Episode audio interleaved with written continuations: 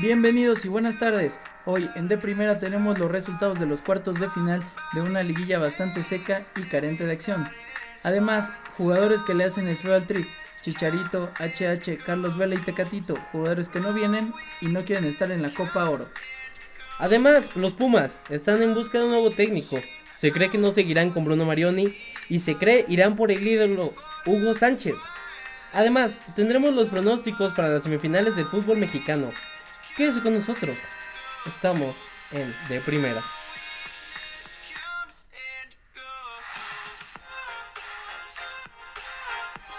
Buenas tardes público que el día de hoy nos escucha. Yo soy César Vargas y junto a mí está Martín Gausín. ¿Qué tal Martín? ¿Cómo estás? ¿Qué tal mi querido César? Muy, muy feliz de estar aquí en De Primera, creando esta nueva edición eh, para platicar un poco ¿no? del fútbol mexicano, que tenemos bastante información y yo creo que comentar. Eh, y pues para no hacer el cuento largo, vámonos con los resultados de cuartos de final. Eh, porque empezamos con un Tigres Pachuca que la verdad fue algo flojo, menos de lo que se esperaba de Tigres. No lo sé, ¿qué, me puedes platicar, mi? Pues de ahí podemos platicar, por ejemplo, que Pachuca, eh, siendo el peor visitante del torneo y del torneo pasado también no haber ganado muchos de sus partidos, fue y se metió al volcán casi ganándole el partido al Tigres, que si no fuera por, por alguna jugada ahí de, de Gignac, pues hubiera perdido el, partido, ¿no? Y además no pasa ganando el partido eh, por goles, ¿no? Pasó por posición de la tabla. Ahí estamos, estamos de acuerdo, ¿no? Sí, sí, ambos vimos a un Tigres que no se veía con esa firmeza, con esa precisión que suele tener Tigres al frente. Los vimos sufriendo gran parte del partido. La verdad es que decepcionó a más de uno. Eh, pero bueno, terminó pasando, que era lo que la mayoría suponía que iba a pasar. Aunque esto ya no deja muy convencido a la gente sobre qué puede hacer Tigres en esta liguilla. Por ejemplo, del otro lado tenemos al Monterrey Necaxa. Eh, donde hubo algo similar, un empate a unos en el global. Eh, pasando Monterrey por posición en la tabla. Sí, ya de ahí tenemos pues a Monterrey que en el primer partido no hizo un buen primer partido. Eh, le ganaron muchas pelotas. De hecho, el, segundo partido, si hubiera estado Brian Fernández, si no lo hubiera vendido Necaxa, te aseguro que, que pasa Monterrey, ¿no? El hubiera no existe, pasó Monterrey. Igual por posición de la tabla. Me parece que eh, las de las semifinales es la llave más floja. Tigres contra Monterrey, a pesar de ser el clásico regio, a pesar de tener esa pasión que dicen que, que le meten en la final de la CONCACAF se la llevó en Monterrey y a mí me parece que también se lleva esta semifinal. Sí, yo coincido, la verdad vi un poco más motivado el Monterrey, aunque no de más. Eh, vimos a un Rodolfo Pizarro encendido, un Rodolfo Pizarro que quiere buscar más. Eh, vimos a Dorlan Pavón en buen momento, Funes Mori recuperando todo eso que lo caracteriza. Entonces, yo también veo como probable a Monterrey. Eh, aunque por otro lado, para campeón tenemos a, a León que le acaba de golear 5-2 al Cholos. Sí, tenemos eh, pues una llave bastante fácil para, para el León. Gana 5 goles a 2. Por ahí se estaba dando alguna sorpresa de que Tijuana pues mete dos goles, ¿no? Eh, empatando nada más el, el partido momentáneamente el de vuelta. Pero la verdad es que León ya tenía ganado el partido sobre la mesa no había ninguna sorpresa, solamente dio un poco de emoción a los aficionados de Cholos. Pero el partido que sí dio bastantes emociones y de que vamos a estar hablando es Cruz Azul América. Sí, me parece, y yo creo que a todos, el mejor partido que se vio en estos cuartos de final. Ya que vimos al principio en la ida un América yendo al frente, un América buscando goles, le metió tres a Cruz Azul que se veía sin pies ni cabeza no supo qué hacer el Cruz Azul, no supo manejarse muy bien hasta la vuelta. Tuvimos la vuelta y vimos a un América más a la defensiva. Vimos a un Cruz Azul buscando, encontró uno, le faltó otro. Por cosas del destino, ahora América está en la semifinal. Sí, bueno, no me parece tanto el destino. El América, eh, como tal, siempre ha ganado estos duelos contra Cruz Azul en liguilla. Ya ganó dos finales. Si se encuentra el Cruz Azul, al parecer el Cruz Azul temeroso a veces cuando ve la playera amarilla. Y quedan 3-2, pero justificado, ¿eh? De hecho, una declaración de Miguel Herrera dice que que el América no pasa por posición de la tabla goles de visitante. El América gana por meter más goles que, que Cruz Azul a final de cuentas, ¿no? Sí, esto es, esto es cierto. Al final de cuentas gana el que mete los goles. Metió tres el América. Haya sido eh, solo en la ida. Pero, pues bueno, a final de cuentas tenemos eso, ¿no? Un América que logró pasar como cada liguilla que se enfrenta al Cruz Azul. Entonces ya me parece, como dices, algo mental en Cruz Azul. Ya parece que le juegan con miedo. Ya que en el primer partido se cuidaban como si tuvieran enfrente al líder o a un equipo que hubiera mostrado más. La verdad es que no, era el América de era el América de Miguel Herrera que no venía de ganar todos sus partidos, pero aún así esto le pasó a cobrar al Cruz Azul. Sí, ya de ahí tenemos que, que el América pasa justamente y se va a enfrentar al León, pero de ahí de esa llave me parece que es la más complicada. Muchos dicen, el América no terminó jugando bien el, segundo partido contra, contra Cruz Azul. Pero aún así, el, si el mejor partido de Cruz Azul solamente le pudo ganar un, le pudo anotar un gol al América, me parece que el América sí fue por ahí superior, bastante superior al, al Cruz Azul en esa llave, ¿no? Ahora se enfrenta a un equipo que es líder, que fue quien anotó más goles en la liguilla, es el que ha anotado más goles también en la temporada. Y la mejor defensa y la mejor ofensiva. Sí, de hecho lo tenemos en estadísticas donde vemos que León solo ha recibido 16 goles en contra de los 22 que tiene América. Esto habla de una defensa sólida, pero también de un ataque que hay que decirlo, el ataque de León deja al equipo rival contra el suelo, sin ganas, se desmotiva. Esto también lleva menos goles. Sí, ya recordemos que la liguilla pasada del América no pasó por ser eh, muy, un equipo muy ofensivo. Eh, de hecho, al contrario, su defensa era buena y además su defensa era la que metía los goles. En esta ocasión el América no está metiendo los goles, su defensa está permitiendo mucho, ya nos decías 22 goles, que son los que los que le han anotado contra 16, 6 goles. Son una diferencia bastante bastante grande en cuanto a defensivas, ¿no? Sí, la verdad es que lo que vimos con, con Cruz Azul en el partido de ida fue algo más mental de Cruz Azul que mérito del América. Claro, hacer tres goles siempre habla bien de tu equipo, pero tampoco estamos hablando de que se hayan enfrentado contra un León. Se enfrentaron contra un equipo que parece que ya les tiene miedo y esto les va a dejar entrar al área, hacer lo suyo y no sabemos si León nos vaya a dejar hacer esto, ya que León viene motivado. Todos sus jugadores eh, parece que están conectados. Eh, Nacho Ambrí sabe lo que está haciendo y tiene muy buena calidad como técnico. Sí, la verdad es que Nacho lo ha hecho muy bien. Eh, fue técnico del América, no ganó como tal muchas cosas. Una copa con CACAF que, pues si yo ponía a mi prima a dirigir, tal vez la ganaba. Entonces, este, pues el equipo del América sigue siendo casi el mismo que en, esa ocasión. Se va a enfrentar contra el equipo que él dirigió.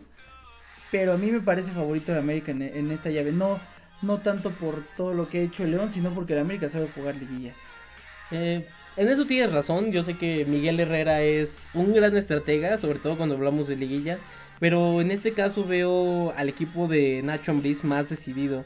Yo creo y yo daría como favorito a León para esta llave eh, y probablemente para el título, pero esto habrá que verlo en los partidos ya que nunca sabemos lo que puedan estar planeando Miguel Herrera o Nacho Ambriz.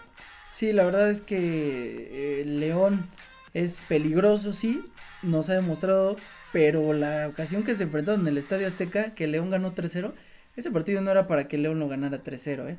Ese partido fue un poco más igualado, León tampoco estuvo dominando tanto, no fue un equipo aplastante, sí lo fue en caso de que el América se echó para adelante, pero ya veremos cómo les va a estos dos equipos en la, en la liguilla.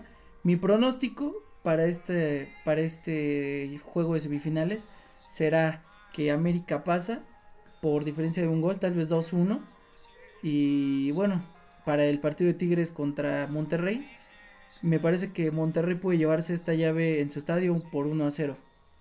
Eh, bueno, yo estoy con resultados, eh, al menos en el clásico regio, parecidos. Voy un 1-0 favor a Monterrey, pero veo como favorito a León, así que yo me iría un 2-1 favor León, terminando como global. Eh, además, tenemos más información sobre el Tri. ¿Qué pasa con el Tri, mi querido César? Bueno, pues tenemos jugadores que esto no se ha visto en alguna otra parte del mundo. De hecho, el Tata lo ha dicho. El, Tata es el entrenador de la selección mexicana en esta ocasión. ¿Y qué es lo que está pasando con estos jugadores? Chicharito, que no va a presentarse a la Copa Oro porque va a ser papá, que a mí no me parece una, una razón suficiente como para ausentarse de una convocatoria de selección nacional. Un jugador eh, pues bastante eh, inconstante en esta, en esta temporada con el West Ham. No es que lo necesite la selección mexicana. Hay jugadores que sí necesitan más, como el caso de HH o Carlos Vela. HH no va a estar porque va a estar renovando un contrato y Carlos Vela, pues sabemos todos que no ha querido venir. Bueno, sí, es lo que se platicaba, ¿no? Que Carlos Vela, antes del Mundial, estaba en duda su aparición con la selección, pero ahora sí parece un tema más personal. A Carlos Vela simplemente no le gusta esto y no quiere estar, así que es muy probable que ya no lo veamos en selección, sobre todo porque se siente ya muy cómodo como está finalizando su carrera. Además, tenemos a Tecatito que al parecer por disciplina no va a poder estar en la Copa Oro. Parece que lo vamos a extrañar en esta Copa. Sí, ya de ahí tenemos por ejemplo a Chucky Lozano, que es una posible baja. Se lesionó en un partido de, de la liga holandesa, pero bueno, mm, ya de ahí a mí me parece que sí vamos a poder contar con él, aunque va a ser un peso suficientemente grande como para que Tecatito tal que diga Chucky no nos muestre tal vez su mejor nivel por ahí este con tanta presión que pueda tener. Sí, yo estoy de acuerdo con que Chucky Lozano es un jugador que cuando está en la selección pesa, eh, motiva al público, motiva a la selección. También estamos hablando de una Copa Oro que muchos jugadores no les gusta o simplemente rechazan, eh, como el caso de Chicharito que por irse eh, con su familia pues no le interesa esta copa. No estaríamos hablando de la misma situación si fuera un partido más importante. Sí, de hecho, bueno, ya hablando de estos, de estos jugadores, se ha sabido que son los grandes cuates, ¿no? Se sabe que, que son los que hacen las fiestas, que son aquellos indisciplinados. A mí me parece que el Tecatito por fingir la lesión está bien que no venga. Es congruente lo que dijo el Tata de no convocarlo por fingir esa lesión. Ya después en redes sociales decía que estaba recuperando, pero ¿quién le va a creer? No, a un jugador que se ha ausentado de Copa Confederaciones, que se ha ausentado de otras, de otras, eh, de otras eventualidades con la selección mexicana porque no quiere venir, ¿no? Y, buscando, bueno, eh, este camino del Tata, eh, hablando también de técnicos, tú tenías información de Pumas. Así es, tenemos a los Pumas en busca de un nuevo técnico, porque todo apunta a que el nuevo, digamos, la nueva organización de Pumas ya no quiere contar con Bruno Marioni. Y pareciera que están buscando por ahí al ex ídolo de Pumas, Hugo Sánchez un técnico que les dio un bicampeonato, un técnico que tiene historia, que es ídolo y que va a ser bien recibido. Aunque no estoy convencido con que estén haciendo lo correcto dejando ir a Bruno Marioni, creo que si van por Hugo Sánchez valdría la pena. También habría que ver qué clase de jugadores quieren traer y cómo quieren seguir este proyecto en Pumas. Sí, además, bueno, mm, es bien sabido que Ares de Parga ha dicho que que habían metido dinero a cantera, que ya iban a tener jugadores de adeveras para la siguiente liguilla, entonces un técnico de adeveras sería lo más congruente. Hugo Sánchez me parece una buena decisión. Si quitan a Bruno Marioni, no me parece una mala decisión, pero tendrían que traer a alguien más. Hugo Sánchez me parece, me parece buena idea. Y por ahí se hablaba en redes sociales de que iban a traer a un tal españolete Michel por ahí que la verdad no ha ganado nada no, no sé cómo te parece esta decisión que circula como rumor hasta ahora. Pues no conozco muy bien al técnico, ya estuve investigando. Eh, dicen que ha tenido papeles cortos. Por ahí lo más escuchado fue en el Real Madrid, pero con fuerzas básicas. La verdad no estoy convencido, yo creo que se necesita en, unos Pumas que están tan necesitados. Ah, se necesitaría alguien como Hugo Sánchez, algún ídolo que los levante. Después de la forma en la que trataron al ídolo Bruno Marioni o como se despidieron del anterior técnico, me parece que tienen que traer un técnico comprometido y que se deje de meter la directiva con ellos, ya que Ares de Parga ya cortó dos ídolos de la dirección técnica y eso habla muy mal de alguien que está representando al club. Sí, ya este el caso de Leandro Augusto que era director deportivo y era porque ya fue cesado, entró este Chucho Ramírez que bueno, yo lo quisiera más como técnico, o sea, ganó un campeonato mundial sub-17, pero eh, lo que te pueda dar en dirección deportiva no sé qué tanto sea beneficioso para, para el Pumas. Sí trabaja con chavos, pero el Pumas le ha metido lana, se supone a cantera y no ha sacado casi ningún jugador de cantera, ¿eh? Más que Alan Mozo, no sé tú, tú que, que vas más para la universidad, que le tienes más, más cariño a esas instituciones, no sé cómo veas esto. Pues sí, me parece, como dices, que han estado quitándole mérito a esta famosa cantera de la universidad que a lo largo del tiempo ha sido de gran apoyo para la selección, ha sacado buenos jugadores y ahora la estamos viendo. Se supone que el proyecto de Ares de Parga era tener mejores canteranos y yo creo que no hemos visto nada realmente. Pues sí, ya dejando de lado lo de Ares de Parga, que sí, sí, que trae técnico, bueno, ya lo sabremos, lo estaremos notificando después. Y ya terminando con esta, con esta sección de, de temas, eh, vamos a tratar de dar eh, nuestra, nuestro punto de vista de, de las semifinales, ¿no? Sí, porque es lo que está ahorita en el fútbol mexicano. Todos están apasionados, principalmente por el clásico regio, ¿no? Que se discute si es algo únicamente para la gente del norte o si es realmente un clásico nacional. Bueno, fuera de eso, sabemos que los partidos que nos han dado han sido algo secos de goles, empates. Eh, lo que vimos en, en la reciente copa que ganó Monterrey no fue algo tan maravilloso, no fue una supremacía. Así que me parece, podríamos tener un partido algo más táctico, un poco más carente de goles. Eh, yo la verdad creo que pasará Monterrey, pero esto hay que verlo, porque tenemos jugadores como Guiñac, como Funes Mori, que en cualquier momento te pueden definir un partido. Además, el momento que estaba viviendo Rodolfo Pizarro me parece algo muy bueno. Sí, ya lo decíamos en la previa, ¿no? De este, de este tema. Eh, pues el, el partido de, de, Clásico Regio puede ser que levante pasión en su ciudad, no en el resto del país. Pero ya después de ver el bajo nivel que mostraron en la final de la Copa eh, de la CONCACAF. A mí me parece que está sobrevalorado ese clásico. El estar en semifinales me parece, me parece tenerlo bien porque levanta un poco más la emoción, ¿no? Pero ya de ese hecho de que, de que se espere que sus jugadores hagan algo más, eh, tan solo con ver el estadio, ya lo dijo el Tuca Ferretti, es de los peores. Tal vez puedan poner ahí la cancha del Azteca, pero el Azteca es histórico y el BBVA Vancouver no tiene más de 10 años. Eh, bueno, sí, pero estamos hablando de un estadio como el Vancomer que se va a volver histórico, ya que es una maravilla arquitectónica. Sí, tal vez pero... salado, ¿no? Que no meten, no meten los penales por ahí, eso puede ser historia para el sí, Monterrey. Bueno, mientras Monterrey haga bien su historia ahí, uh, ya veremos, porque son equipos que a pesar de la buena década que han tenido, no han demostrado ten, eh, poder crear todavía una historia llena de títulos, eh, llena de ídolos. Entonces, además tenemos un Monterrey que ha recibido 22 goles contra un Tigres que ha recibido 19. Algo bastante parejo. Eh, no me parece algo extraordinario. A diferencia de, de lo que hemos visto con León y América. Sí, ya ese partido de León América me parece que es el que se lleva los reflectores. El equipo, el equipo verde eh, sabemos que tiene a, a Macías, que por ahí no quiero meter a las Chivas en en esta conversación porque no están en liguilla, por lo tanto no van a estar en este en este podcast, pero qué desperdicio eh, de, de jugador que se están llevando. No lo digo, no digo desperdicio de jugador, sino el desperdicio de que lo prestan y después lo quieren de vuelta.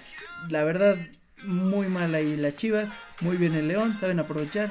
Se armó de, digamos, basura de otros equipos y ahorita está callando bocas.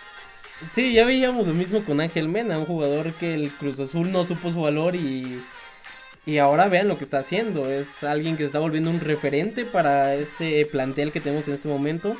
Eh, con 47 goles en la ofensiva contra los 31 goles que ha metido el América, que bien se puede ver en la diferencia de goles, ¿no? Tenemos por ejemplo a Nico Castillo que parece que todavía no llega, parece que aún no lo contratan. Sí, Nico Castillo se quedó en el Pumas.